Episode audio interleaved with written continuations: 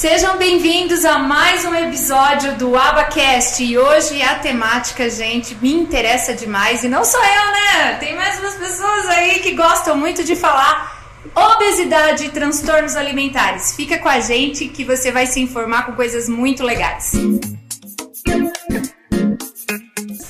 isso aí, pessoal. Hoje a temática é obesidade e eu tenho convidados aqui que vão agregar muito a essa discussão. Eu tenho certeza que vai ser muito divertido, muito informativo e vai ajudar muitas pessoas que têm curiosidades assim como eu para entender algumas temáticas que, olha, é complicado, é complicado. Seja bem-vindo, Rafael Favaro. Rafael tem uma experiência de vida para compartilhar com a gente. Daqui a pouco ele vai falar um pouco mais sobre ele a conhecida Marisa, Olá, nossa psicóloga da integra integração social. Já estou engasgando, tá uma benção. E a nutricionista Natália, ela veio aqui hoje, gente, para agregar a nossa conversa. Vamos lá, gente, cada um fala um pouquinho de si, Rafa. Fala sobre você, por que, que você tá aqui hoje, por que, que eu te convidei, Rafa? Muito obrigado, Érica. O Abacast aqui, junto com a nutricionista Natália, prazer conhecer né, com a Marisa, psicóloga. Fico muito honrado pela oportunidade, né? Eu estou aqui, como diz um amigo meu, né, Luizinho, ele fala assim, ô seu ex-gordo, né? Brincando. Então eu estou aqui porque eu tenho uma história da obesidade, né? Como surgiu essa obesidade na minha vida e como hoje eu estou com os meus 80 quilos, saudável, graças a Deus. E é isso aí que eu quero é, discorrer aqui durante esse tempo com vocês. Maravilha! Marisa, Olá, pessoal, tudo bem? Estou aqui de novo, mais uma vez, para contribuir aí nesse assunto tão importante que também muito me interessa. Eu acho que interessa para muitas pessoas, né? Espero que seja uma oportunidade produtiva. Natália. Obrigada inicialmente pelo convite. Imagina. Fiquei super feliz. E eu sou nutricionista, sou, tenho pós-graduação em nutricional esportiva no, na nutrição funcional e minha especialidade é o emagrecimento. E eu também tenho uma história pessoal para compartilhar com vocês sobre emagrecimento que eu acho que acaba casando, né? Então, devido à minha história também eu sou nutricionista, então acho que isso é é bem legal a gente trazer nossas experiências aqui. Muito obrigada. E, e, vamos lá, né? Todo mundo sabe que há uma cobrança gigantesca que nutricionista tem que ser magrelo. Tô errada? Não tá errada em relação à cobrança, tá? Mas realmente isso eu já ouvi de pacientes. É, ah, eu fui numa nutricionista, mas não deu certo, isso é comum, né? Eu pergunto sempre o porquê, pra gente tentar fazer diferente. E vários pacientes já me relataram: ah, eu fui, mas ela era meio gordinha, né? Então não, não me fez sentido. E é uma coisa que me choca, tá? Porque a profissional, a nutricionista, ela é uma profissional. Não necessariamente porque ela não consegue aplicar aquilo na vida dela e aí a gente não consegue por N motivos. N motivos. E você vai saber falar Exatamente. muito mais sobre isso do que eu, que significa que ela sabe menos, né? Então, quando o, as pessoas me relatam isso, eu penso, poxa, mas qual é a visão né, que essa pessoa tem do profissional. E, logicamente, é, o nutricionista ele deve ser o espelho, mas não necessariamente ele precisa ser perfeito. Né? Ele também é um ser humano. Então, Sim. não porque ele come bem, que ele não vai ser acima do peso por questões psicológicas envolvidas, muitas vezes transtornos alimentares, muitas vezes estresse, às vezes é uma fase que ele está vivendo da vida dele, né? Então, Biotipo também conta exatamente, bastante. conta, genética conta. É, muitas vezes aquela pessoa julgou, mas será que ela não estava num, num pós num pós-parto? Será que ela não estava um pouquinho mais cheia por um estresse muito grande que ela passou na vida Durante dela? Durante algum tipo de tratamento, com algum um remédio ansiolítico, que isso também, ou corticoide, Exatamente. que traz um inchaço, né? Exatamente. Então é muito difícil mas, julgar, mas isso infelizmente existe. Ah, eu vejo aqui, na, até na parte clínica da integração social, algumas pessoas já comentaram isso mesmo. Rafa, conta um pouquinho da sua história. Vamos começar com você e aí a gente vai introduzindo os conhecimentos técnicos na nossa conversa. Legal. Conta a sua experiência pra gente. Ah, eu assim, vamos falar em termos de tendência, né? Igual a Natália disse, né? Eu acho que eu já tinha uma tendência um pouco também, porque desde criança eu já era um pouco mais fortinho, né? Uh, mas aí por causa do esporte, da prática do esporte, eu sempre me mantive magro. Uh, com 19 anos de idade eu sofri um acidente de moto, aí foi um problema que aconteceu em 2009. Foi aí que eu comecei a engordar, porque eu comecei a fazer uma cirurgia, aí eu fiquei recuperando dessa cirurgia e gerou um outro problema. Aí eu fiz outra cirurgia, resumindo, né? Eu fiz sete cirurgias. Então nesse processo entre cirurgias foram 10 anos. E aí eu, eu saí de 86 quilos quando eu sofri o um acidente e fui para 174 quilos. Uau! É, então foi muita coisa, né? Não, chegou um momento assim que eu não conseguia mais. Eu, até hoje eu tenho sequelas de cirurgias na minha perna, então eu perdi, eu não podia fazer mais esporte de impacto. Então eu tinha assim, além de todo o problema psicológico uhum. também, né? Porque foi gerando em mim vários problemas, porque eu queria voltar a ser ativo, não conseguia mais, e aí eu comia, aí eu tinha que ficar parado porque eu não podia ter atividade física, aí eu ia comprar uma roupa, não conseguia comprar uma roupa que me servia, então foi me dando vários transtornos psicológicos, emocional, sentimental. Eu acho que não foi só comida mais que me engordou Acho que foi tudo isso junto, né? Porque 174 quilos é muito peso, né? Então eu cheguei a bater nesse peso. Foi aonde, nesse meio tempo, Eric, eu acho legal informar isso aqui para o pessoal que nos assiste, que assim, eu tinha assim muita rejeição a nutricionista, muita rejeição a psicóloga. Eu sempre achava assim, não, eu sempre fui esportista, hora que eu recuperar eu vou conseguir sozinho vou fazer uma dieta, vou caminhar, vou fazer isso, aquilo, vai dar certo. Eu vou fechar a boca, mas é, sem orientação. Conta, né? É, é exatamente. Tentei isso por várias vezes sozinho, né? Chegou momentos assim que eu chegava até a emagrecer, porém eu recuperava muito rápido. Até, até depois a doutora puder explicar isso pra gente, né? Porque teve um processo que eu fiz de um ano que eu virei praticamente um vegano, né? Eu ia numa, numa loja aqui em Rio Claro, que, que trabalha com esse público, eu pegava tudo que não tinha açúcar, que não tinha glúten, que dá, dá tudo aqui. E assim eu emagreci, mas eu vi que quatro meses depois eu recuperava tudo aquilo que eu perdi em 12 meses. Então ficava frustrado mais uma vez, até que veio o processo da cirurgia bariátrica na minha vida, que me ajudou muito e assim eu vi assim uma oportunidade de Deus, né? Eu já tinha tentado outras, mas acho que cada um tem, tem, tem uma forma, né?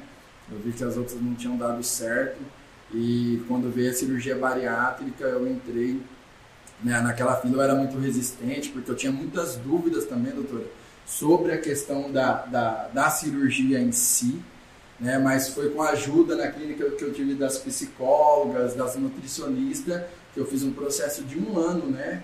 De acompanhamento. Ah, tá. é um pré super importante. Né? Isso, para mim foi fundamental, porque tanto, né, agora em julho agora vai fazer três anos de cirurgias, né, de cirurgia. Então, para mim foi fundamental antes. Tudo isso. É, Poxa, piscou, passou, gente. Piscou, passou. E está sendo fundamental agora, né? Então, um pouquinho da história resumida é, é isso daí. E eu estou tentando manter aí.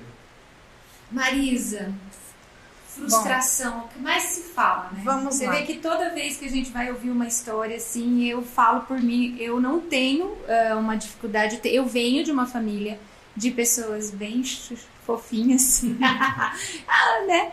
Mas eu não tenho um processo de obesidade, mas eu percebi que nesses últimos anos, depois do meu segundo filho, só ganho e não perco. E aí a palavra da vez também para mim é essa, frustração.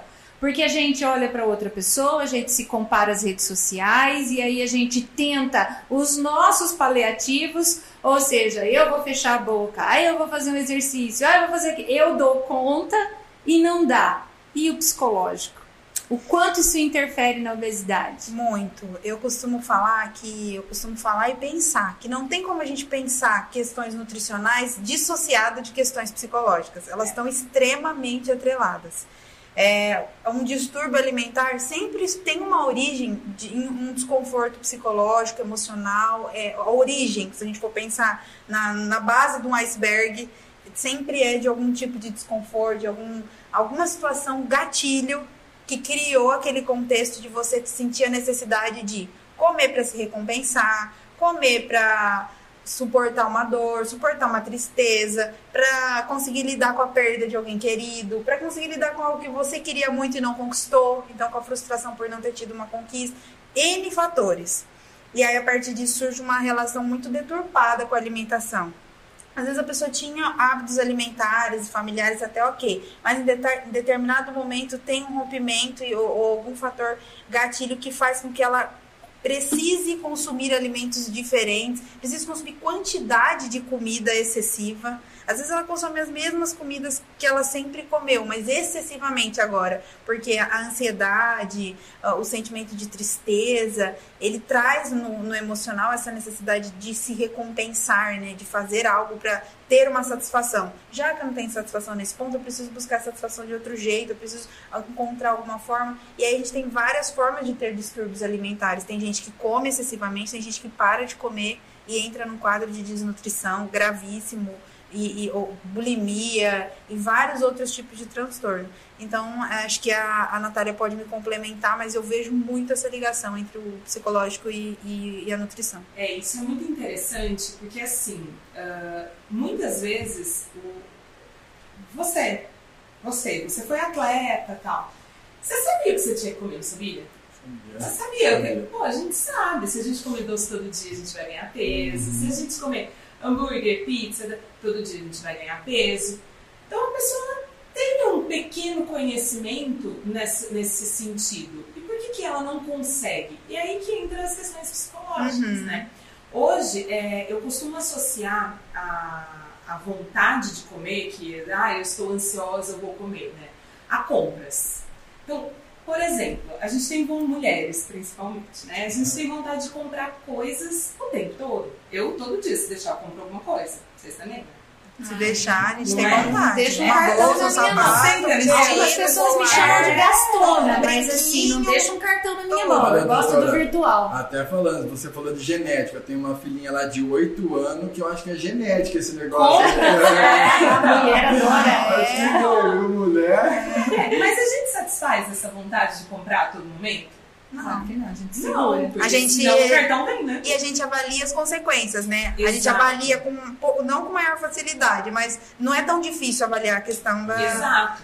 Agora, por que que na alimentação a gente tem que satisfazer a nossa vontade a todo momento, né? Então, por exemplo, ah, eu tô com vontade de comer um doce hoje, eu não tenho. Ah, não, mas eu preciso comer um doce, então eu vou pegar o meu carro, eu vou lá na padaria, eu vou comprar o doce, porque o que, que vai acontecer se essa pessoa não satisfazer a vontade de comer um doce?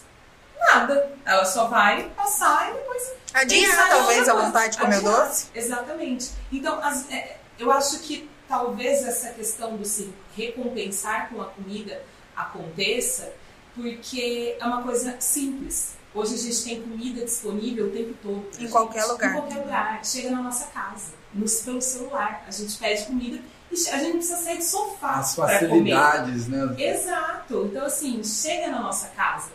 E foi isso que você falou. É, não vem uma fatura de um cartão onde você não vai ter dinheiro para pagar. Quando que você vai perceber que você comeu demais? Quando você for colocar uma roupa e não servir. Quando você tiver que ir numa praia, a hora que você coloca um biquíni, você se olha, você não gosta do que você vê. E é isso que... Quando alguém faz algum tipo de comentário, Exato. quando a sua saúde é prejudicada. Imagina que pessoas Exato. fazem comentários, porque, né? Porque tem, é, porque tem consequências para a saúde também Exato. o sobrepeso, né? Só que elas não são imediatas. Não. E a mesma coisa, ao contrário, na hora da recompensa, né? Então, aí eu associo o gastar e associo o trabalho. Uh, no processo de emagrecimento, a gente precisa fazer escolhas, né? Então, nem sempre essas escolhas vão ser ideais. Então, ah, se eu comer um doce todo dia, eu não vou perder peso. Então, eu preciso escolher não comer todos os dias. Ah, mas eu queria. É uma escolha que você vai fazer. E aí, o trabalho. Vai, eu tenho certeza que vocês, vocês aí de casa, uh, já tiveram que deixar de fazer alguma coisa para trabalhar. Sim. Ah, eu tive que deixar de ir num aniversário, eu tive que deixar de ir numa festa, ou uma diversão, ou ficar com a família para trabalhar. Só que essa recompensa vem meio que de imediato. Porque vem o salário, vem o dinheiro, então você se sente bem. A recompensa da perda de peso, muitas vezes ela demora um pouco mais. Foi o que você falou. É frustrante esse processo, né? Então aí você não associa essa questão do eu estou fazendo uma melhor escolha e eu vou ter uma recompensa. Essa recompensa demora um pouco mais. E a gente está muito imediatista. Né? Exatamente. Né? A gente quer resultado na hora, Exatamente. né? E por isso que tem esse aumento em comer, o que a gente quer também é imediato. coisas, né? É, é muito imediata, mas logo é um looping, né? Porque você fica satisfeito e aí ao mesmo tempo que passa essa sensação. Segundos de satisfação por ter comido o que você queria, é, vem a frustração, a culpa, a culpa. de consciência. É. Eu não consegui, mais uma vez eu falhei. Né? Então, isso é frustrante. E aí, eu queria só entrar num, já num, num assunto onde as pessoas, eu acho que você já ouviu falar isso, que a bariátrica é um caminho mais fácil. Não é. Ninguém, então, mas muitas vezes falam, sim, né? Sim. Ah, então vou, não deu certo nenhuma dieta, vou fazer bariátrica e vou. vai ser fácil. Você não tem. Continua fazendo melhores escolhas? Continuo. Todos continuo. os dias. Agora sim. eu conheço pessoas que reverteram. Eu também, tenho vários pacientes que chegam com na, peso. Eu, eu acho assim que a responsabilidade ela piora. Porque o que acontece? Se agora você não faz certo você percebe no seu corpo físico a, a falta dos nutrientes, a, das vitaminas. O excesso a, das gorduras, né? O excesso, se eu, se eu comer demais o açúcar, eu desmaio. Se eu comer demais a, gordura, mexe com o meu estômago. Então, assim, você sente mais rápido os efeitos no seu corpo físico durante o seu dia. Uhum. Aí, por um lado, é bom pelo fato assim, não, eu preciso controlar, a pessoa tem que ter essa consciência. Mas se a pessoa não tiver a consciência que precisa controlar, ela acaba se perdendo com outras doenças que são geradas porque ela não tem administração do corpo e nem da alimentação dela. Então acaba antes, antes não tivesse feito a cirurgia. É. Até costumo, doutor, falar assim que realmente a cirurgia, ela, eu, eu, quando eu vou falar, é sempre assim, a última opção.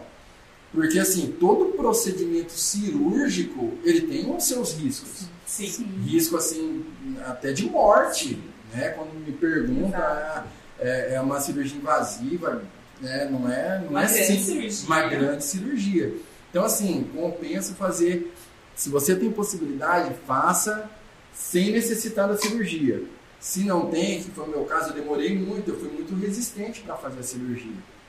Né? Então, eu vi assim, depois de várias tentativas, eu, vários aconselhamentos, eu fui para a parte cirúrgica. Mas realmente ainda me gera uma responsabilidade até hoje assim para poder manter, né, para poder direcionar minha vida. Eu ouço, eu ouço histórias de pessoas que engordam mais para poder chegar a fazer a cirurgia, achando que é um caminho mais fácil. Uhum. E eu já acompanhei várias pessoas que sei que tem um processo e não é todo mundo que tem uma estrutura psicológica para passar pelo período pós-cirúrgico de organização. Especialmente porque, assim, quando ele fala que a questão nutricional precisou de um acompanhamento de um ano de nutricionista e psicológico. Esse um ano não é um tempo aleatório estabelecido para acompanhar. É um tempo para a gente ajudar a pessoa a entender o, o, o status do seu corpo atual, entender o processo de transformação que ela irá passar, entender a invasão do procedimento cirúrgico que ela vai passar, para que depois da cirurgia ela consiga lidar com o novo corpo também. Porque depois Exato. vem um emagrecimento brusco. E aí, de repente, está pesando 174 quilos, de repente está pesando 80 quilos. Não é, o processo de emagrecimento é mais rápido, né? E aí como lidar com esse novo eu? Quem eu sou agora? Mas tem gente que fala assim, mas eu não me vejo nesse corpo agora. Eu emagreci, cheguei no ponto que eu queria, mas eu não me, não me vejo. Não é eu esse. Então, é um processo de identidade mesmo, de reconstrução da minha identidade. Quem eu sou agora? Quem eu era antes? Doutora, até tem uma, uma coisa interessante nisso que você está falando. É muito importante no caso da cirurgia, porque você perde peso rápido. Então, o que, que acontece? Você fica com muita pele. Às vezes, diferente de quando você perde num, num processo mais nutricional, né? Então, o que, que acontece? O psicológico hoje, até o meu, ele precisa ter, ser trabalhado. Sim. Eu vou numa, num clube, hoje, tipo assim, meu, assim, eu tenho um monte de pele sobrando. Então, psicologicamente, eu tô 80 quilos mais magro, era pra mim, é, graças a Deus, sou feliz, mas assim, é, todo felizão. Tem os seus percalços também. Tem também. Exato. Então o que acontece? Eu tenho que montar uma estratégia. eu- as pessoas olham para mim porque tem aquele. Da mesma forma que olhavam quando eu também tinha 174 quilos. Então o trabalho psicológico ele continua também quando você perde peso. Diferente de uma reeducação alimentar, né, Natália? Que no processo de construção da nova, não sei nem se é o termo de educação alimentar, mas no processo da nova construção alimentar, eu vou trabalhando o meu psicológico para que ele entenda que eu estou mudando hábitos. Mas você sabe Né? que isso é muito interessante porque eu costumo falar no consultório, até para pacientes que não são bariátricos, que você precisa se visualizar nesse novo peso Sim. que você, você tem. Porque senão o seu corpo a todo momento vai querer buscar o que você era para você se identificar com você mesmo. E Né? nisso você volta a ter os hábitos anteriores, né? Exatamente, exatamente.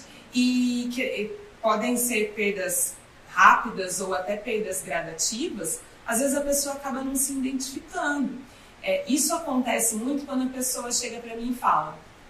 Eu pergunto sempre o objetivo de perda de peso. Ah, eu quero emagrecer, eu quero pesar 60 quilos. E eu sempre pergunto, qual foi a última vez que você pesou 60 quilos?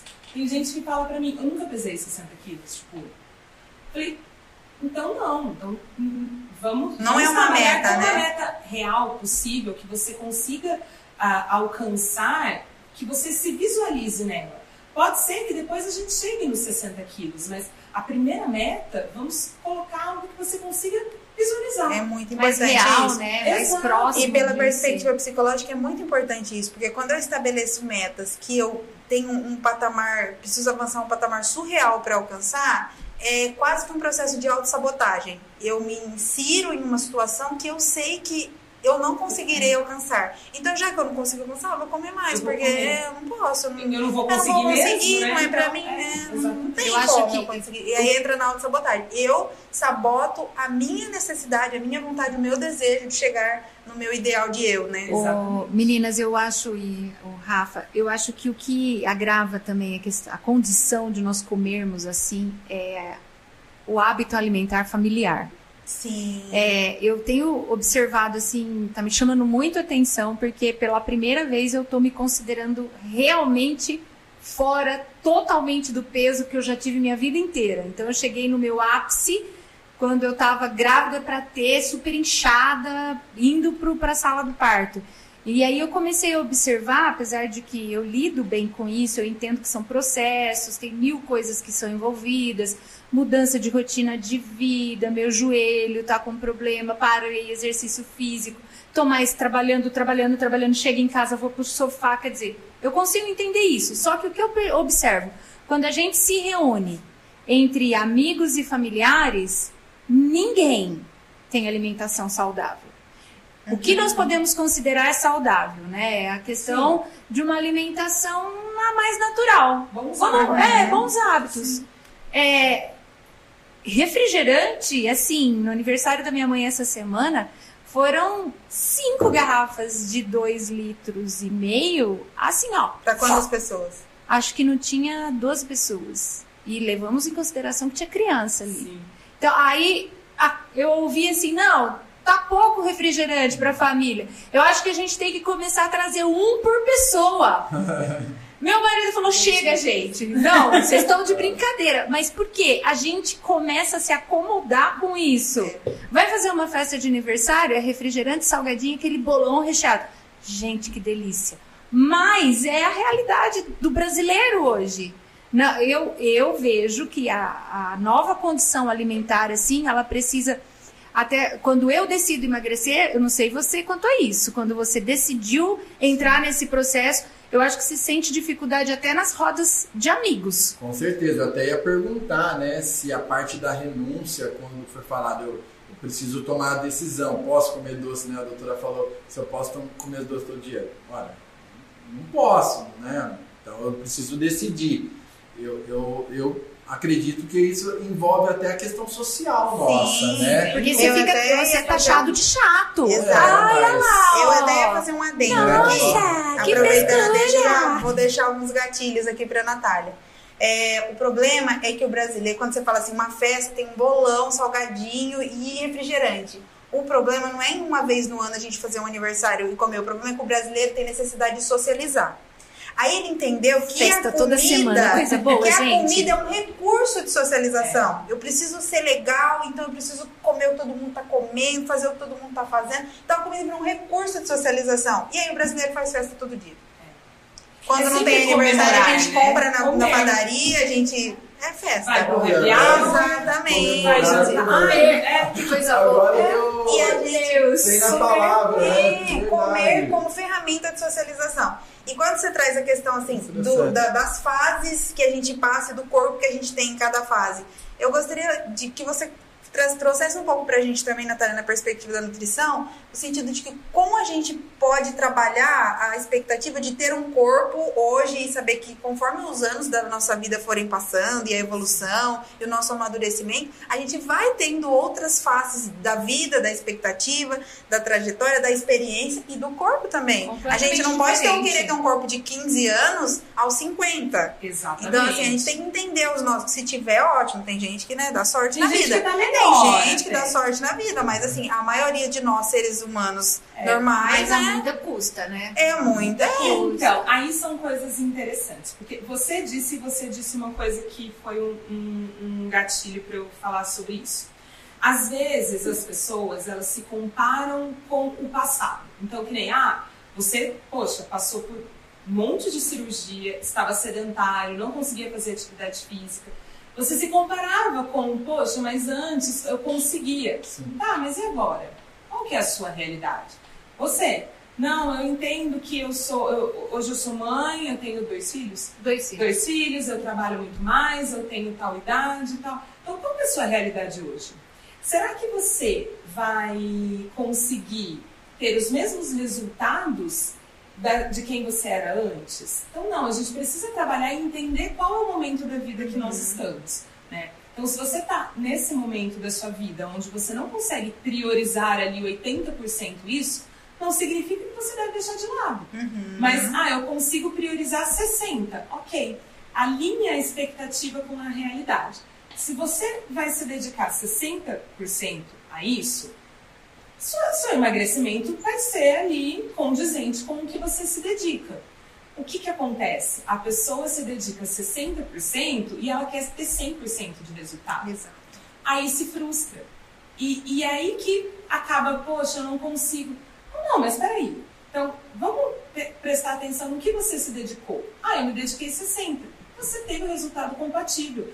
E, ai, mas eu tinha que ter me dedicado 100? Às vezes não dá. O importante é você ter esse resultado.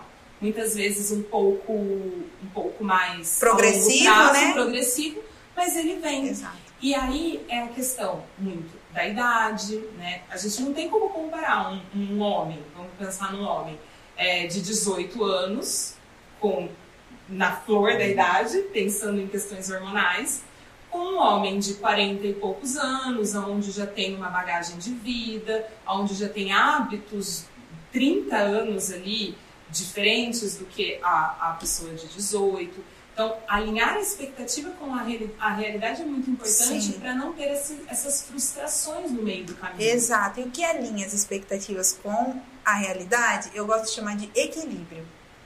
E o equilíbrio, o que, que é o equilíbrio? O equilíbrio é quando eu consigo harmonizar as coisas, quando eu consigo distribuir de forma proporcional. Exato. Então, entendendo assim, se hoje eu senti necessidade de comer um bolo, era aniversário da minha mãe, comi bolo, tomei refrigerante, comi doce, era aniversário da minha mãe, que é uma vez ao ano. Eu tenho os outros dias para manter o equilíbrio, para compensar. Já que a gente tá falando em compensação, né? Se eu posso comer um monte para compensar um dia ruim, eu também posso me alimentar de forma regular para compensar um dia que eu comi excessivamente. E aí a gente precisa aprender que uma vírgula não é um ponto final. Não é porque um dia eu comi mal, um dia né, eu tomei um monte de sorvete, num dia. A gente precisa fazer isso com uma frequência absurda, porque ah, já que tá na chuva mesmo, né? É, é muito isso que a gente vai vendo, né? A gente transforma é, uma exceção em um hábito. Exato. E aí, o que, que eu costumo dizer? Que o que vai fazer a diferença no seu processo, e não só de emagrecimento, a gente consegue colocar isso para todas as áreas da nossa vida, é o que a gente faz sempre e não o que a gente faz de vez em quando. Exato. Que aí, se for de vez em quando, onde você come o bolo, comemora o aniversário, tá tudo bem. É, a gente não pode abrir exceções a todo momento.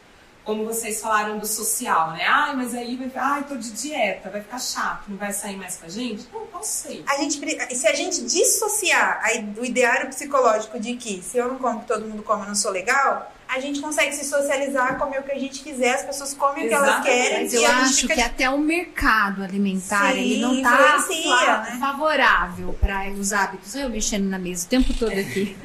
É, favorável para uma alimentação saudável. Ah, vamos comer um lanche. Se nós, se nós vamos comer o lanche, você vai ver na opção do carrinho da esquina da tia, tia Sônia, ô tia Sônia lá do Paredão, quem conhece o lanche dela, uma delícia, aquela senhorinha, ela não aceita nem pix, mas é uma fofa. Você não vai ver a opção de lanche saudável. Não vai, Aí, normalmente, o que, que tem que fazer? Não comer. É, mas Oh. você não precisa comer. Porque não vai ter lanche. Então, Mas assim, se você, por exemplo, sabe que você vai num carrinho de lanche, que lá vai ter, você tá num processo de dieta e educação. Vou falar pela perspectiva psicológica, a Natália fala pela da nutricional. Se você sabe que você vai num lugar onde vai ter um, um, uma- um elemento que tá em contraponto com aquilo que você quer. Você quer tipo uma Emagrecer. tentação. É. Você quer Vamos emagrecer, falar. então você É, vai uma-? Um é uma lanchão, um tentação. x-bacon, A uma ideia tentação. é, por que, que eu me exponho a situações que eu sei que serão irresistíveis? Isso é um ponto. Mas outro ponto. Não é porque você quer emagrecer que você não deve comer lanche todos os dias. Ninguém deve comer lanche todos os dias. Exato. Entendeu? É. Então tem Isso essa sim. questão também. Ai, mas o meu marido come. Eu sou nutricionista, eu enfrento isso na minha casa. Quem me conhece aí sabe, né? O meu marido, ele, tem, ele não tem os mesmos hábitos alimentares que eu. E segunda-feira passada mesmo, ele estava comendo pizza e eu fiz uma tapioca, uma crepioca pra mim com queijo e tomate e rúcula. E tá tudo bem, né? É uma escolha dele, apesar de eu ser nutricionista, eu sou primeiro mulher dele, né? Eu sou Exatamente. nutricionista dele. Mas são questões de escolha. Eu não tô falando que isso é fácil, tá? É, não, Mas eu, a eu gente falo porque eu, alcança. eu vejo assim, é, na, na minha roda de amigos e familiares, a dificuldade que tem, porque hoje o pessoal sai. Sim. Ah, é sexta-feira, vamos comer alguma coisa pra rua. É lanche. Vamos, ai, terminou o culto. Vamos, Vamos se socializar, né? Vamos comer. Pizza. Quer E tem um ditado que fala que crente não bebe, mas come pra caramba. ah, gente, todo Come buffet caramba, sabe? Compensa, né, a bebida. Crente Que com uma buffet não festa. sabe O buffet disso? pergunta, festa de crente? Triplica o. Triplica a alimentação. O cálculo aí é tríplice. É, bom, bom, é, bom. é interessante que eu vivo os dois pontos. Antes eu já vivia e hoje eu continuo vivendo. É, Eu ia falar isso pra você. Vivo os dois pontos, porque assim, tem ponto que eu não vou. Por exemplo, ah, vamos numa churrascaria na, na comer rodízio. Por que eu não vou? Porque eu falei assim, eu não vou pagar um rodízio. Que eu não vou comer. Consegue, né? comer. Isso é uma coisa que é Assim. nossa, né? Tipo assim, É, Eu vou no John eu discute vou depois, comer. mas ele É. falou isso essa semana. eu vou lá, né? Eu É. vou Para, pra é comer mesmo no socializar, eu, eu, amigos, assim, para- já, os- dos dois, igual eu falei, eu vivo os dois pontos, né? Então, assim, eu abri mão do rodízio. Como também, às vezes eu fui comer o rodízio pela minha família. Sim. Porque a minha esposa gosta de rodízio, minhas filhas gostam de rodízio. Eu falei assim, bom, vou perder dinheiro aqui no meu caso, né? Porque minha carteirinha não funciona mais, né? Eu era conhecido pelos amigos, nossa, lá vem o Rafão com a carteirinha do bariátrico. 50%. Olha, 50%. Hoje eu, trabalho, o meu patrão, ele fala, eh, nós íamos viajar junto, né? Aí ele fala, vixe, já vem ele com a carteirinha do bariátrico. Eu no Eu não sabia, peraí, peraí. Tem essa questão de carteirinha? tinha, né? Eu acho que deu uma mudada na legislação, mas tinha Eu quando. também não sabia disso. Eu também Tinha quando Olha você só. apresentava até na clínica que eu fiz, ela te dá uma, uma carteirinha. Verdade. Você tem 100%? É 50%. Em rodízio, essas tudo, coisas. tudo, Olha. tudo. Só que agora, pararam, eu acho que esse pessoal que voltou a engordar. É. Quebrou, É, eu acho que É, é Lógico porque que é. Aí não, não funcionou mais agora de um tempo atrás, não funcionava não mais. Mas Olha você sabe que o rodízio, é, eu costumo falar para pacientes meus fugirem de rodízio, né? Tipo, foge de rodízio, de pizza, de carne, de japonês. De açaí. Ai, que tristeza. De açaí. Mas sabe por quê? Tô brincando, viu? É um gatilho que a gente coloca. Pra fazer eu valer. estou pagando eu preciso comer até não aguentar Compensar mais. o valor que eu investi. Exato. É. Então, assim, não faz sentido isso, né? E uma outra coisa que eu costumo dizer, quando você, você sai com a sua família. Então, pres, é, vamos presumir que você não faça isso todos os dias, mas que no sábado à noite a gente saia comer uma pizza. Lembra, né, daquela frase, não é o que você faz de vez em quando, é o que você faz sempre. Mas, quando você for em algum lugar, como até a sua saciedade. E geralmente a gente se satisfaz com muito menos do que a gente costuma comer. Então, perceber isso. Eu comi. Tô satisfeita? Tô. Nossa, se eu comer mais eu vou ficar cheia? Vou. Então, Você acha que psicologicamente falando, isso é fácil de esse, porque para mim isso é uma vitória, tá? Porque eu vou, eu, eu sou daquelas que gosto de mesa.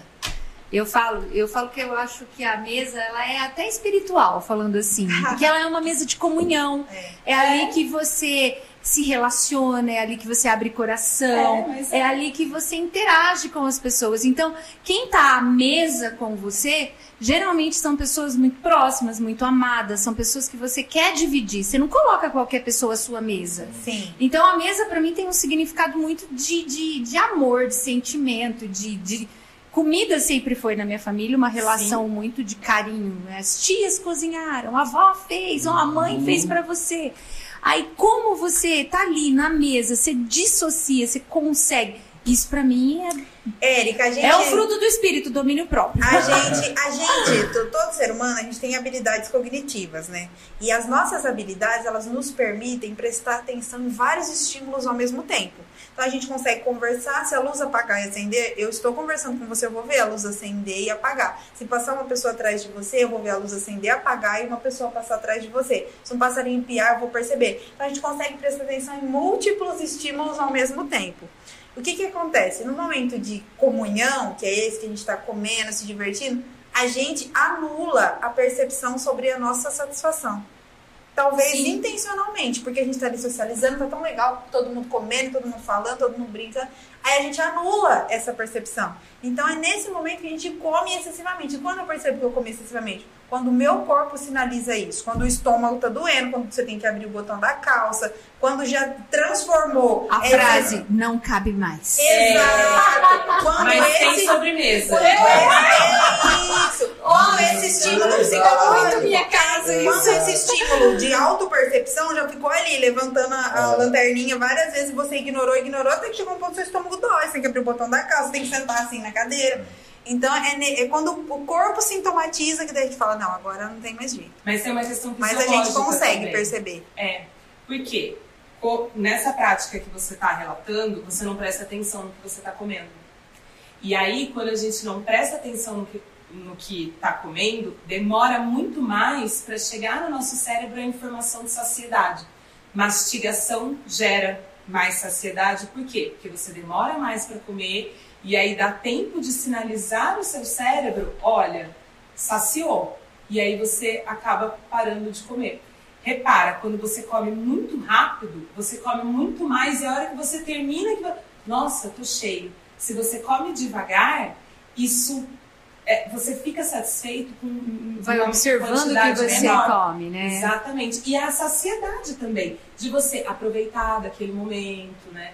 De você sentir prazer, porque gente, comida é prazer. Sim, a gente não tá falando que não é, é. Mas então, se você tá comendo uma coisa muito gostosa que você gosta muito, que você vai comer de vez em quando, vamos aproveitar daquele momento. Vamos comer aquilo, vamos mastigar extrair o, o, melhor daquele sabor, né? Comer aproveitando mesmo. Exato. Eu lembro domingo agora, eu, tô, eu acho que eu tô com é, horário de jantar, né, gente? É. Eu, domingo agora, fome. todo mundo tomou café, comeu bolo, comeu pão. Minha mãe tinha feito torta. Tava terminando. O Hudson foi fazer o cafezinho, porque a saideira do Hudson é um café sem açúcar dele lá, que é famoso em casa, meu marido. Aí a minha mãe virou e falou assim: acho que eu vou fazer uma cocada. Ah, Nossa, Nada, gente, já Nada, todo mundo ir já embora, né? Não, foi uma festa. é, Pra você ver que eu acho que isso é uma relação muito É, de cultural, né? emoção, É, de afeto. de é, afeto. de afeto. Então, eu, eu falando assim, eu, já, eu tenho dois extremos. Eu tenho amigas extremamente saudáveis, é, que me cobram até hábitos mais saudáveis, e eu tenho amigas, tô nem aí, como, como mesmo e tô de boa. E o que eu percebo muito é que há uma cobrança, voltando agora para um assunto que eu queria trazer para vocês, para em cima das mulheres, né? Porque eu acho assim, tudo bem, o que nós estamos falando é, de ponto negativo com relação à obesidade. Ah, eu estou comendo algo eh, junto com a minha família, aquilo lá é um momento meu, da minha mãe, é um momento da cocada que só a minha mãe faz, vocês não têm noção. É só a mamãe que faz aquela cocadinha caseira. Eu tô falando desse sentimento, mas quando que essa obesidade começa a ser tão perversa na minha saúde quanto pessoa? Na verdade, ó, ah, recentemente é, teve um vídeo do Big Brother Brasil que foi bem polêmico, não sei se vocês viram, que foi o Thiago Abravanel falando da questão, ah, mas é, não é porque a pessoa ela é, ela é obesa que ela não é saudável, que os exames deles estavam todos em ordem e tal. Depende. Por quê? A obesidade em si, ela é uma doença, tá? Ela é uma doença crônica que precisa sim ser tratada. Você ter exames saudáveis agora, vamos pensar numa pessoa de 35 anos, né? Ele é obeso e ele, os exames dele estão todos normais. tudo ok. Tudo, tudo. Não tem diabetes, não tem pressão alta, tudo bonitinho, não tem nenhum alerta no exame. Mesmo se ele mantiver ali bons hábitos alimentares, ok? Mas essa obesidade em si, ela é inflamatória para o nosso organismo. E isso não é bom. Uma inflamação excessiva acaba piorando muitos padrões no nosso, no nosso organismo, como piora de intestino, piora de questões hormonais, né? Em algum momento da vida, essa pessoa vai desenvolver alguma doença crônica. Quando que eu me considero obesa? Então, É o IMC. é o IMC. A, a forma ali mais, mais sucinta de se fazer é o IMC, tá? Então, o IMC que significa o peso dividido pela altura ao quadrado? Quanto, até quanto esse IMC é normal eutrófico? 24,9. De 25 a 29,9 é um sobrepeso, então é um alerta. Acima de 30 é obesidade, né? E acima de 40 já é obesidade mórbida, a gente chama. Inclusive o IMC, não sei se ainda é, mas era um, um, um fator de. Sim, sim, de um de- critério. Isso, um critério um para cirurgia bariátrica, acima de 40. Né? Exatamente. IMC. Por isso que as pessoas falam que precisam Ah, ganhar É. peso para fazer cirurgia bariátrica. Mas a- ainda assim é um fator, né? Mesmo porque se a gente pegar uma pessoa obesa, a massa muscular dela não vai ser tão grande assim para isso influenciar no IMC. Então, massa muscular, um atleta. Tem muitos atletas que têm o IMC ali de obeso. Mas, obviamente, porque tem muito mais músculo do que gordura no corpo. Né? Por isso que o IMC, em alguns casos, não, Não são- não é utilizado. Mas em uma pessoa que tem uma obesidade visível ali, isso não se aplica. A gente vai aplicar com certeza o IMC.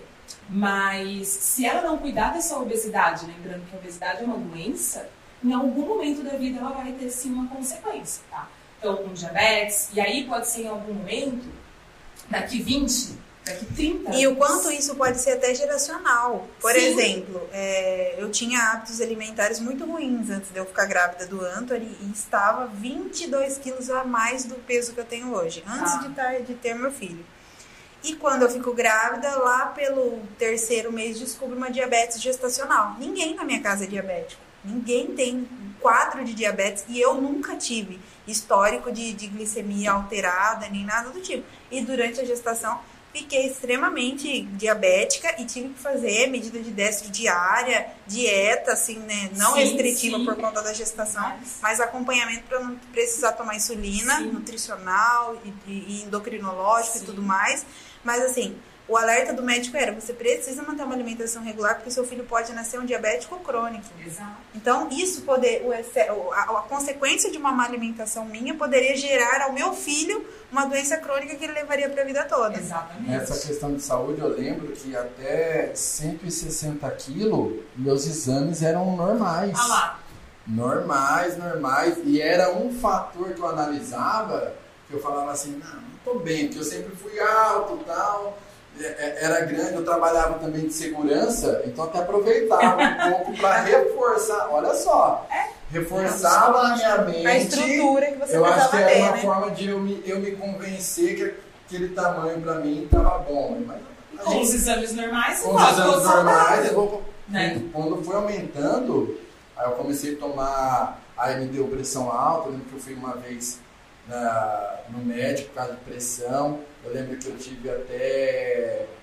É, é, é tipo uma arritmia, ela é voltada assim, ansiedade. Sim. Eu falei assim, nossa, né? Eu lembro que eu tive um processo na minha vida que eu nunca precisei tomar nenhum tipo de ansiolítico. Eu falei assim, agora eu vou tomar ansiolítico? Eu não, e tal. E, e começou a alterar tudo. Né? Então eu falei, nossa... Hoje você se sente melhor? Com certeza.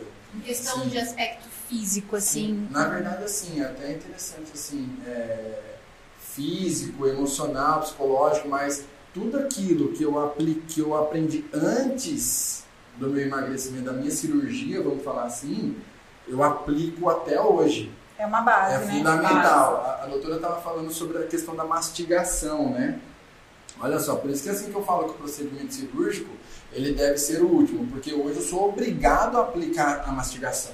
Exato. Porque se eu não mastigar corretamente, vai cair no meu estômago, vai, vai entalar e, e é onde corre o risco de voltar, é onde eu começo a ficar mal porque não vai nem volta sabe? Então não quero de jeito nenhum denegrir a imagem da cirurgia, né? Pelo mas é um procedimento. Eu sou super a favor, mas, mas é importante. Lados, é, né, é importante trazer então, a assim, realidade, assim, né? Eu preciso aplicar aquilo que já é falado sem processo. É porque você está buscando cirúrgico. a continuidade do resultado. Se você Exato. relaxar com relação aos cuidados, isso daí você, vai... vai ter transtornos igual a pessoa tem transtornos com a obesidade. Né? Exatamente. Né? E uma vez foi muito interessante esse comentário. Uma colega minha fez bariátrica, né? E aí encontrei com ela há muito tempo e falei, nossa, como você tá bonita, né? Você perdeu peso, você gostava, queria tanto. Ai, é, você viu? Ai, mas as pessoas acham que é fácil. Falei, por que você está falando isso? Ah, porque no meu trabalho eu trago minhas marmitinhas, todas bonitinhas, faço atividade física todos os dias. E um colega de trabalho falou assim, nossa, mas por que, que você faz tudo isso? Você já não fez a bariátrica? Aí ela falou, não, mas é que se eu não fizer Exatamente tudo isso, isso eu, eu vou voltar, né? Eu vou voltar Exato. a ganhar peso, eu vou ter que fazer bariátrica. Eu acho, eu acho que volta a ganhar o peso e ainda tem a consequência de você ter, igual, por exemplo, eu perdi muita musculatura. Exatamente. Massa magra, né? Eu lembro que eu comecei a voltar, nossa, agora eu vou jogar bola, né? Não Bom, consegue. Perdi, nossa, fui dar um chute na bola lá, já saí mancando. Já não é, é interessante ele falar isso porque... Eu perdi musculatura. Né? Durante a gestação eu acabei perdendo peso Sim. e o peso que eu ganhei era o peso do bebê, então, mas o saldo é que assim, quando ele nasceu, passou 30 dias, eu tava 11 quilos menos magra do que quando eu engravidei. Mas e depois acabei emagrecendo mais porque mudei os hábitos, né? Se foram nove meses de novos hábitos, acabou virando estilo É. de vida. E aí era uma perda de musculatura tamanha que eu pegava o bebê, eu sentia meu braço tremer. Então eu senti que não foi só gordura, foi massa muscular. Eu pegava o meu filho e o, é mus- sabe quando você faz excesso de exercício que você sente o músculo da perna, do braço tremer? Sim. Era aquilo, músculo É, é falta de força, né? Falta. E, E aí uma você- coisa que, desculpa te, te interromper, uma coisa que eu gostaria que você falasse é sobre dietas restritivas. É, esse é um, um assunto que me pego muitas vezes na clínica diante de situações desse tipo. Pessoas assim, ah, eu vou fazer dieta, mas aí Vou tomar um chá ou a pílulazinha que vai fazer pílula. eu perder tudo É, emagrecer. uma Eu vou- pílulazinha. Ah, eu vou comer aquela sopinha É toda vez. Vou parar com tudo. Dieta low carb, dieta low sol, dieta low água, dieta. Uma pessoa vive de fotossíntese, para, para no sol e fica lá esperando a energia solar recarregar. É. E assim, Do quanto can- tempo isso dura? Pouquíssimo. Porque uma dieta restritiva, a pessoa não consegue sustentá-la por muito tempo. Exato. E aí vem a frustração, vem o rebote, vem a autossabotagem de que, ah, não consegui mesmo, então não era pra mim, então não é pra eu me conformar desse jeito, não é pra eu comer mais, porque e É. tem toda uma E por que a frustração. nutricionista Você- tem o Google lá, né, pra dar aquela É. pesquisada? É, né? e você, eh, você descreveu exatamente aquele ciclo vicioso do ganho de peso, né? Que é onde você, primeiro, faz uma restrição alimentar muito severa, você até perde peso, né? Aí depois, só que a qualquer momento você quer compensar aquilo, então em vez de você comer um, um brigadeiro numa festa, você vai comer a bandeja inteira e aí você não consegue voltar para aquela dieta extremamente restritiva. Aí vem a insatisfação, vem um reganho de peso, aí vem de novo. Então, a- fica um looping, né? Não- várias vezes. Então, não, não para. O que, que acontece? Eu, deixando bem claro aqui, eu não sou contra dietas restritivas, tá? Não, não tem essa de, ai, você é contra, você é a favor. Não. O que, que é? Depende do paciente. É aí onde eu trabalho a individualidade, que é o, o fundamental, que faz sentido pra mim, não faz pra você, não faz pra você, não faz pra você. Até vezes. onde cada um dá conta, né? Exato. E o que, que eu falo que a pessoa. Quando que a pessoa não deve fazer dietas restritivas? Primeiro, quando ela não tem um bom hábito alimentar já. Então, se é uma pessoa extremamente saudável, que come super bem, ah, ela vai lá, faz 30 dias de low carb, perde o peso que ela tem que perder, beleza. Ela vai voltar para bons hábitos alimentares. Qual que é o grande problema? É que a pessoa está aqui, ó, nesse ciclo vicioso de ganho de peso. E ela quer o resultado imediato. E as dietas restritivas, querendo ou não, geram um resultado um pouco mais imediato. Só que ela não tem uma boa base alimentar, porque a todo momento ela fica ou é tudo ou é nada. Ou ela não come nada, ou ela come tudo. E aí, quando ela não come nada, não é sustentável muitas vezes essa alimentação a longo prazo, porque é muito restritiva. E as dietas restritivas, ela tem começo, meio e fim para acabar, né? Ela tem tempo certo para acabar. Quando ela volta a comer, o que, que ela tem ali de hábito? O que ela comia antes. E aí onde tem o reganho de peso, muitas vezes. A sanfona, né? É o efeito sanfona. Então, eu, eu trabalho sim com dietas restritivas, mas é muito difícil você chegar no meu consultório hoje, um hábito péssimo alimentar. Quando, quando que é um hábito péssimo? Ah, come hambúrguer todo dia, refrigerante todos os dias, não se preocupa, não come legumes, não come frutas, não come verduras. Então, isso é um mau hábito alimentar, né? Você chega e fala assim, eu vim aqui para você me dar uma dieta cetogênica.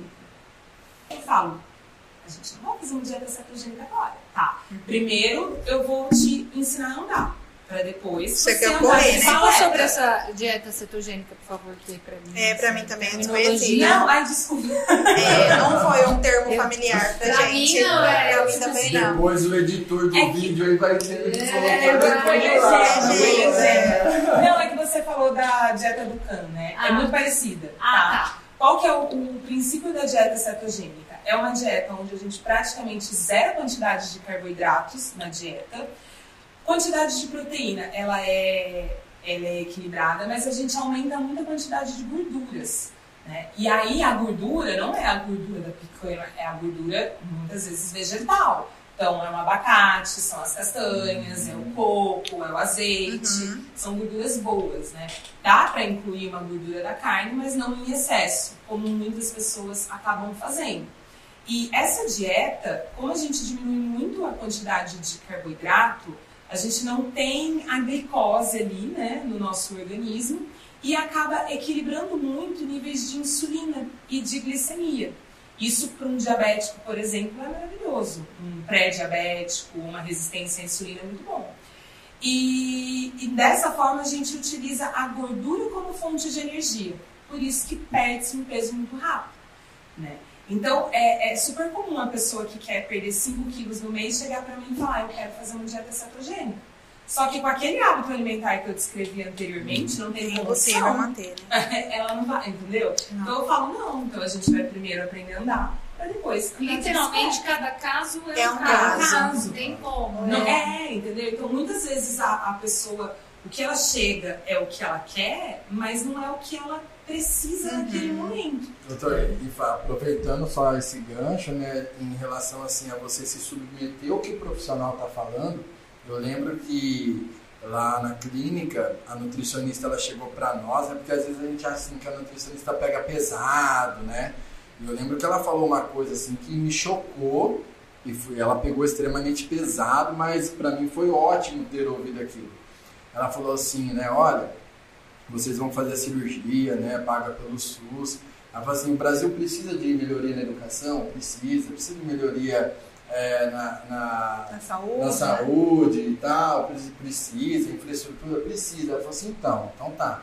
É, esse valor, então, o SUS está pagando, o governo está pagando a sua cirurgia. É, esse valor poderia estar sendo investido na educação, poderia estar sendo investido na, na- na- em outras áreas da saúde, na infraestrutura, mas está sendo investido em você.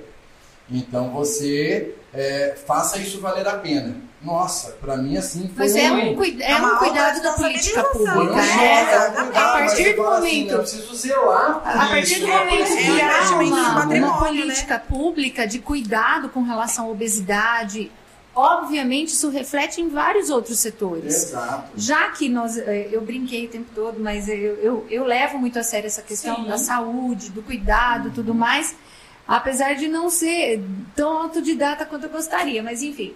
Ah, o que eu vejo é que a obesidade, ela acarreta diversas outras problemáticas públicas também. Sim.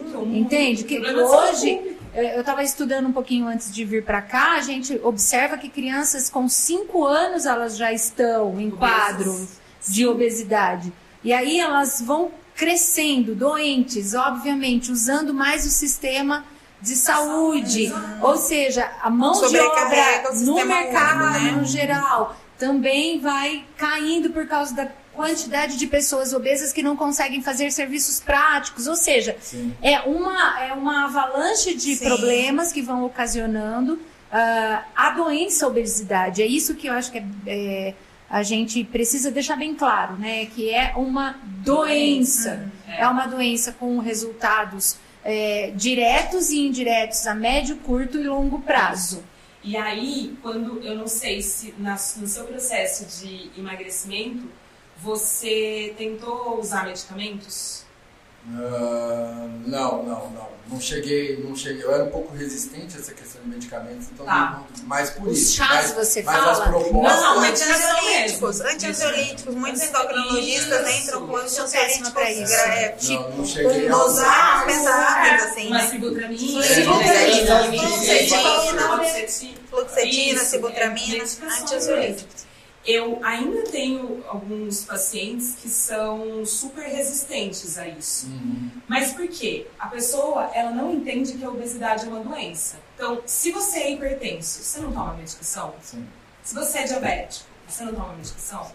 Se você é obeso, por que você não pode tomar uma medicação também para auxiliar nesse processo? E aí, quando que é um problema a pessoa tomar medicação para perder peso? Primeiro, sem indicação. Então, Sem acompanhamento. Muita gente que vai lá, Ah, vai dar um olha, eu também fiquei É, magra, amiga!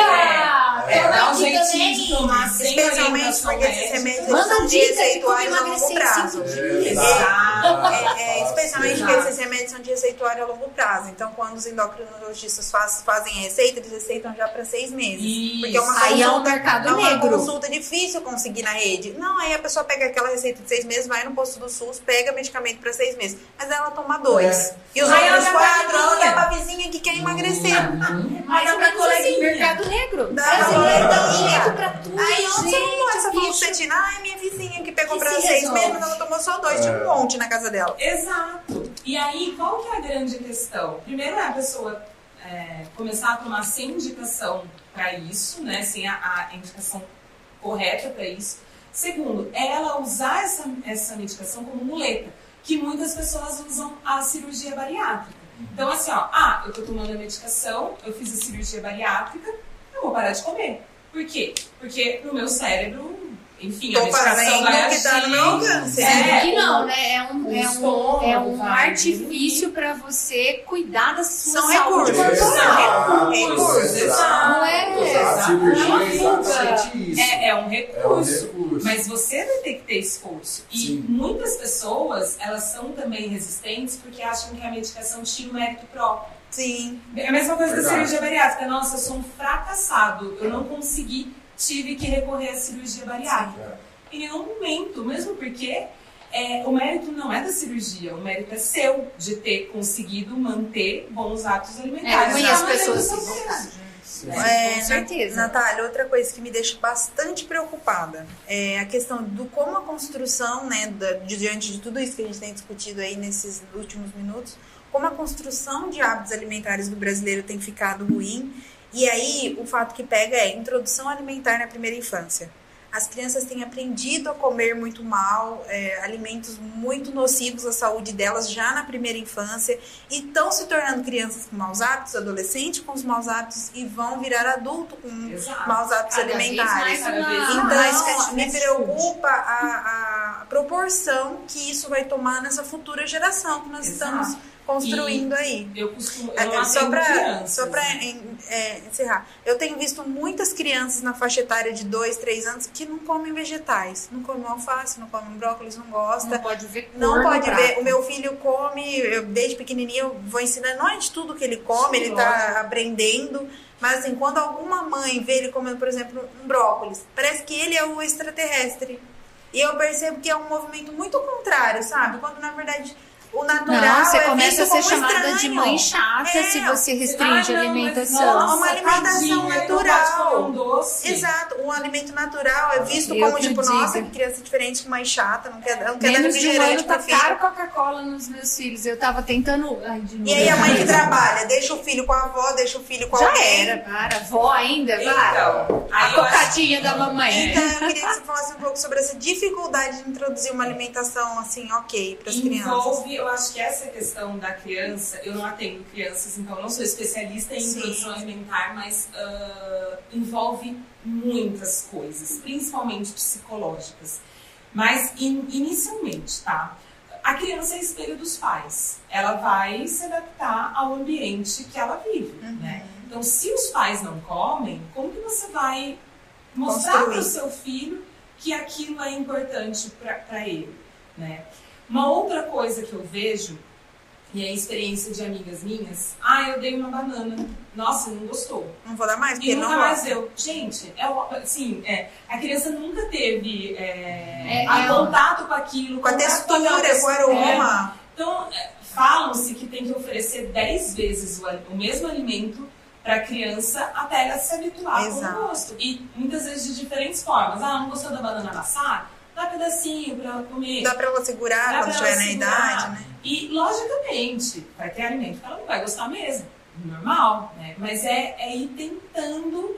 E aí, eu também acho E a gente até conheceu o limite assim, ele não gostou nesse momento, eu insisti 10 vezes, vou dar uma pausa, daqui um tempo eu ofereço. isso, Pode ser que ele exatamente. goste. Exato. E aí eu, eu acho, até como nutricionista, se eu tiver um filho, com certeza eu vou pedir uma ajuda de uma nutricionista é, infantil para esse momento de introdução alimentar, É. né? Porque aí tem aquela coisa também, ai, tadinho, você não vai dar um doce para ele? Ele não sabe o que é aquilo. Ele não Nunca conhece. comeu, ele não conhece. A gente não tem vontade porque a gente não, Não conhece. E a gente cria Vai falar hábitos. isso pra uma vovozinha de 60 anos, É. É, a gente gente. cria uns olha, hábitos que depois eles próprios Né? vão ficando seletivos. Eu. Aí, de repente, uma criança que não tomou refrigerante até os 2 anos, 3 anos de idade.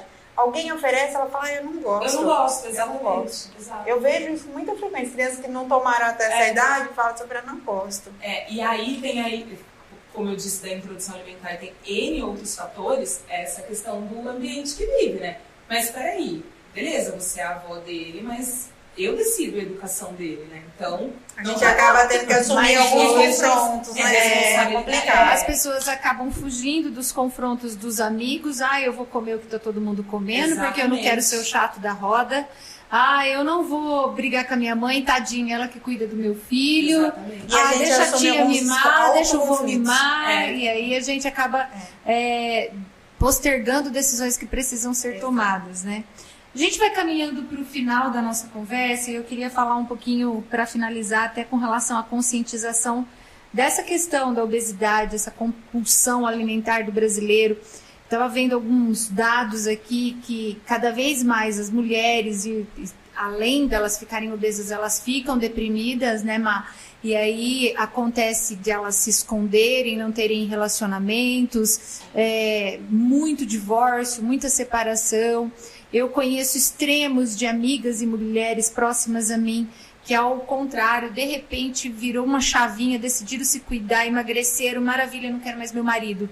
É, Largou acontece. e virou a cocotinha do, do auto selfie, do, auto selfie, é selfie, é né? do selfie no Instagram, então assim, é, nós vemos esses extremos que tanto a obesidade, a compulsão alimentar, esses transtornos diante da alimentação acontece mas eu queria chamar tam, também a atenção para o desperdício, né? Nós Sim. estamos vivendo numa região onde são toneladas e toneladas de alimento que são jogados fora.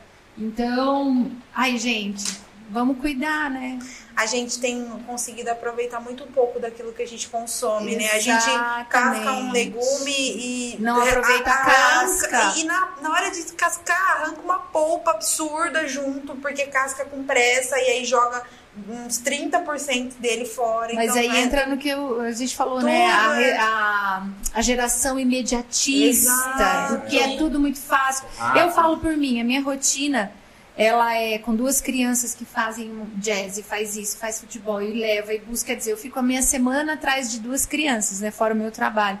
Quando eu chego 8, 8 e meia em casa. Tá o que, que eu vou comer? O que, que eu vou pensar? Eu sempre penso numa comida rápida. E aí o que é rápido é barato. O que na maioria das vezes. É. A comida saudável é cara. Vá lá no, no que nem é quem que tava é, falando de comprar? Eu, Você então, eu, também discordo. Eu, eu, também discordo. Olha, eu discordo e trago dados. Meu Deus do céu, eu, chamo vocês pra Eu vou chamar vocês pra cozinhar em casa. Vocês só se juntaram aqui com o Brasil fazer o rei. Depois comprar no lugar errado. Depois que a gente começou. Depois que a gente mudou nossa relação com a comida lá em casa, porque daí eu mudei o Evandro não ia ficar comendo lanche na frente de uma grávida, né? Porque daí ia dar briga briga. Então ele começou a comer saudável junto comigo. A gente mudou a nossa relação com fast food, com comer em carrinho de lanche, a gente diminuiu isso numa frequência, a gente comia, começava quinta-noite, ia até o domingo à noite, né? Direto. E aí a gente gastava assim, 300 reais no fim de semana, vai, sexta, sábado, domingo, comendo lanche, pizza, coisa e tal, em torno de 250 e 300 para fazer a feira de uma semana para três pessoas, eu gasto 80 reais. E eu compro não, alimento para oito dias. Você compra para oito dias. Eu tô falando da praticidade. Ah, sim. Ah, tá. Porque os alimentos. Eu vou falar pra Olha, ela acabou de falar que dá pra fazer uma crepioca é, no então, lugar da Eu já tava pensando na mussarela de búfalo. Uma omelete. Uma omelete de frios. Uma omelete de frios, dois ovos, uma fatia de presunto, uma de mussarela e... Ah, eu tava Mas no peito de per é... peru defumado ao extremo. Eu tava... Esse é outro discurso, né, Ana? É, mas essa questão do desperdício eu acho muito legal você ter colocado. E sabe muitas vezes o que traz o desperdício? A, desperdício? A falta de organização. Por exemplo, você. Hoje, a nossa vida é corrida. Além de estarmos imediatistas, a nossa vida realmente é corrida. Poxa, você trabalha, você tem que buscar seus filhos, tá? chega em casa cansada. A última coisa que você quer na vida é cozinhar. Você quer fazer o quê? Sentar, ficar lá, relaxando com seu marido, com seus filhos. Prático rápido, tá? E se você se organizar? E se você tiver ao seu alcance alimentos que, que sejam saudáveis, que sejam legais, de uma forma prática? Tira um dia para você deixar pré-cozido alguns alimentos, sabe? E aí aquilo dura, acaba durando a semana inteira. Eu sempre tenho uma carne moída congelada pronta no meu, no meu congelador. Putz, nossa, tô, não deu tempo, tô né? cansada, não deu tempo, tira a carne moída, descongela, tá pronto ali né? Deixa uma salada lavada. Então, assim, dá pra. Gente, é, peraí, eu compro um pé de alface. Eu confesso, meus hábitos é. estão. Olha, eu compro um pé de alface, eu lavo ele todo, ponho no, no, no pote, pote. e quando eu vou fazer salada, eu pego as folhas e tempero, porque eu não tenho tempo de ficar toda hora se E, gente, lembrando. vamos combinar. Se eu chegar todo santo dia, eu vou comer salada, eu vou ter que lavar. Você não É um saco, você não vai. Você olha pro pé de alface, ele estraga. pronta já tá. É, também, já vem até no saquinho. Mas é né? mais caro. É mais caro. E o pé de alface. caro. Não, não é Não é pensar, e o pé de alface na horta custa 3 reais, é desse tamanho. O churrasco dessa segunda-feira, porque eu não queria lavar, dois Ai, pacotinhos, eu tá paguei vendo? 15 reais. É Por isso isso que se mesmo. programar é uma dica Por isso que a realmente dieta fica cara. excelente para se organizar é, é isso. Não traz esse gatilho do ah, eu vou pro delivery. É, o delivery é a É um pra recurso. Até porque tem delivery aí em opções ok, assim, Mas né? é bem mais caro. tá? É, também é mais tá caro, é verdade, também é Não, mais caro. Não, mas brincadeiras à parte, é que eu gosto de fazer essas brincadeiras. Não. Todo mundo sabe que eu sou meio É. sabentinha assim de. Não, mas dá, dá uma animada aqui no nosso podcast, né? Olha lá, deu uma up, Érica. Ah, mas eu, eu queria agradecer essa discussão. Eu queria trazer muito mais temática. Eu queria falar sobre a mulher se olhando no espelho, essa questão de pôr biquíni, gente. Eu Eu fui né? férias. Ai, temos que fazer mais um, podcast é, Nutrição Parte Eu 2. fui viajar é, pro Nordeste esse meio do ano crianças e a gente foi num lugar que só tinha mulherão, cara. Que vergonha. Eu falei assim, meu Deus, a bonequinha da Michelin chegou. Cheia de dobrinhas, mas como mexeu comigo. Eu ficava pensando, não, eu não vou pôr esse biquíni, esse biquíni realça mais. Se começa a ficar pensando, não, eu não vou pôr essa- esse vestido. Olha aquela mulher, meu Deus, eu não vou nem passar perto dela. Como mexe com a gente, Mexe. nessa autoestima. Eu queria trazer essa discussão. Agora, quero ver se a gente traz no segundo momento Sim, de a gente faz uma parte 2. de falar sobre essa questão do, Legal. emocional diante da, da obesidade.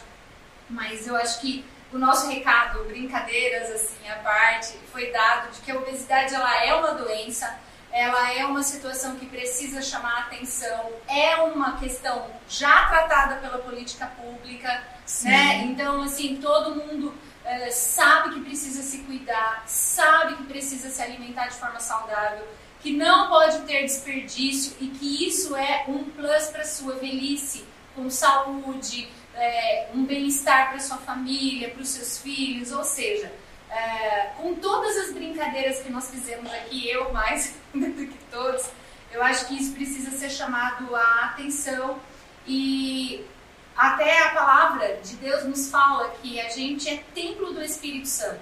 Se nós somos templo do Espírito Santo, nós não consumimos apenas, é, ou ne- não deveríamos consumir lixos para a nossa alimentação.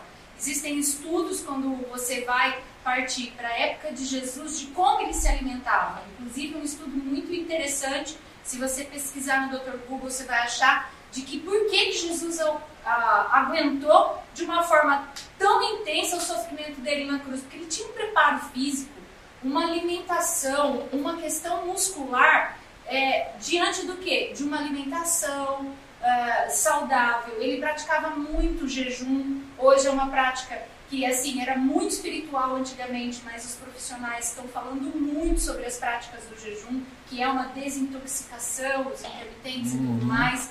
Quer dizer, Jesus tinha hábitos é, exemplares, não só ele, mas a, a- maioria do pessoal daquela época. Então, óbvio, né, que nós precisamos aprender, como eu sempre falo, com o mestre, com o melhor e saber que se o nosso corpo é o templo do Espírito Santo, a gente precisa se olhar no espelho e fazer e pensa, fazer o seguinte pergunta: o que eu estou fazendo com esse templo que Deus me deu? Então, é, seja de uma forma saudável, eu estou me alimentando saudável, eu estou fazendo um exercício físico, eu estou me cuidando emocionalmente, porque eu sou exemplo para uma outra geração, eu sou estímulo para pessoas que não estão conseguindo seguir nessa, eh, nesse autocuidado. Eh, não é só estética, não é? Vocês podem até, Sim. e até, Rafa, não é só estética, né? Você não mudou seu, seu hábito por estética, mas é por saúde, por amor à sua esposa, Sim. suas filhas, Sim. ao seu futuro. Então, eh, eu vou partir agora para as nossas considerações finais. Cada um, como sempre, vai falar um pouquinho para dar o seu tchau, mas que fique esse, esse- essa reflexão, né? Se você é templo do Espírito Santo, olhe no espelho e pergunte-se que você tem feito com esse templo, tá? Rafa, vamos lá, pessoal. É isso aí, Érica. Obrigado, viu? Assim, queria aproveitar a oportunidade, deixar um, um beijo aqui para minha esposa, né, para minhas filhas, que minha esposa foi extremamente parceira nesse processo de 10 anos, né? Foram 110, 120, 130, até 174 quilos. Então, assim, foi extremamente parceira. No tempo certo as coisas aconteceram. Então, hoje eu brinco com as minhas filhas, tenho mais disponibilidade, até minha parte profissional, minha carreira profissional melhorou a partir do momento que eu comecei a cuidar melhor da, da minha vida, né, assim, da minha alimentação, até propriamente a cirurgia em si.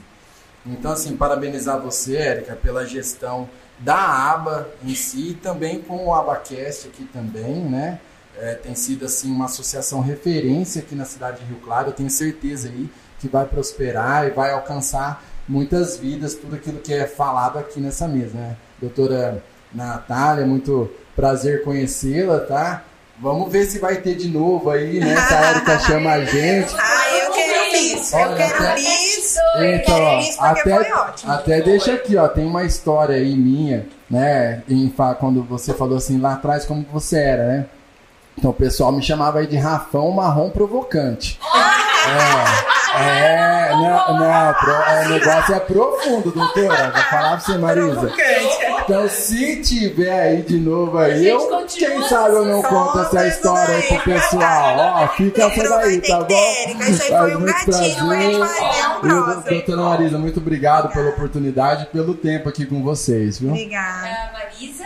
Bom, o meu convite, né, às pessoas que estão em casa, para vocês não caminharem sozinhas, né, Natália? A gente está aqui, assim, pessoal, profissionais de psicologia, profissionais da nutrição. Depois, na- acho que, né, Erika, pode deixar aqui o, o contato dela nas redes sociais. Ah, Zica. Pro pessoal, viu, Zica? Você põe lá o contato dela nas redes sociais pra te agradecer mesmo por esse bate-papo, que foi muito importante, muito esclarecedor. E eu acho que a gente precisa fazer isso mais vezes, né? Esse tipo de conversa multiprofissional, além de ser esclarecedor pra gente, traz recursos de ferramentas para você atuar lá na sua clínica, traz para eu atuar aqui na, na aba. Aqui na aba também a gente tem uma equipe nutricional, tem, a gente presta esse serviço. Então, assim, as pessoas não precisam caminhar sozinhas quando elas têm tantos recursos ao alcance das mãos e, e que pode tornar essa caminhada aí mais tranquila, né? Então, esse é um convite.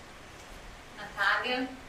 Obrigada, fiquei muito feliz com o convite mesmo. É, adorei, quero, segundo, quero saber. Que é parte B, né? Provocante. Mas eu, eu acho que é isso. A, a gente precisa trazer conhecimento para as pessoas, né? E eu acho que um conhecimento de qualidade, né? Então não é só qualquer tipo de conhecimento. Então, profissionais Não é o que acha no Google, né? Exato, então profissionais que saibam, saibam que estão falando, né? E essa troca eu acho muito rica, porque é, é conhecimento para todo mundo, para mim, que a, a, a parte psicológica é fundamental para o processo, tanto de emagrecimento quanto essa questão de ansiedade, compulsão alimentar, tudo isso. Então, ter o relato de alguém que conseguiu, mas que não foi fácil. E Então, eu isso é acho legal. que agora a gente vai ter que colocar pra parte 2 que tem um testemunhal seu que acabou não. É verdade. Verdade. Então Parte fica dois. mesmo, parte 2. Abaquete Nutri, Nutri Parte barra dois. psico, parte Vai ter- 2. Vai ter o, o marrom provocante. A sua trajetória. No fim eu trouxe a minha, a Erika dela, a Rafa dele e a sua, né? Ficou Aí, ó. suspensa. Ficou suspensa. Vamos criar essa aí. que agora eu Vamos, vamos sim, eu também. Ah, eu- você falou das minhas redes sociais, né? É, eu compartilho bastante coisa Sim. no meu Instagram. É, pra quem não me segue, sigam, é arroba Nutri underline naost, N-A-O-S-T-I. Então eu gosto bastante, eu sempre deixo caixinhas para interações. então as Dicas preciosas você É. compartilha lá, viu? obrigada. Ah, eu adoro. Mas a, a interação às vezes são dúvidas que as pessoas têm e eu acho legal perguntar Sim. mesmo, né? Porque eu respondo com todo carinho, com realmente como eu falaria, né, aqui. Então, é um conhecimento também que a pessoa pode trazer para a vida dela. E fica acessível, né? Exatamente, de uma forma acessível. Exato.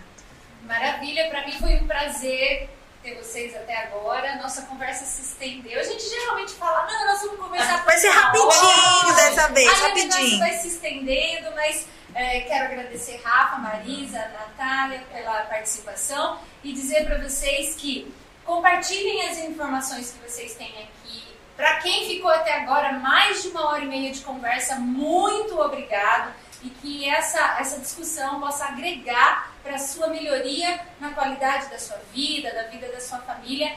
E fica com a gente que, ó, próximo AbaCast, a gente vai falar especialmente pro mês das mulheres, vai ter muita coisa Novidades maravilhosas. Novidades Assim, eu só preciso convencer o pessoal da mídia para fazer exatamente aquelas novidades que a gente quer, mas a gente não. e vai dar tudo certo, mas ó, fica com a gente aqui no canal do, do YouTube da Aba, no Spotify também, gente. A gente está lá no Spotify. Vai ser um prazer poder compartilhar é, informações com vocês. E se você tiver alguma dica de um assunto que você quer que seja discutido aqui na AbaCast, manda pra gente, que a gente vai trazer profissionais para sanar todas as dúvidas. Maravilha? Um beijo, até a próxima. Beijo, pessoal. Até mais.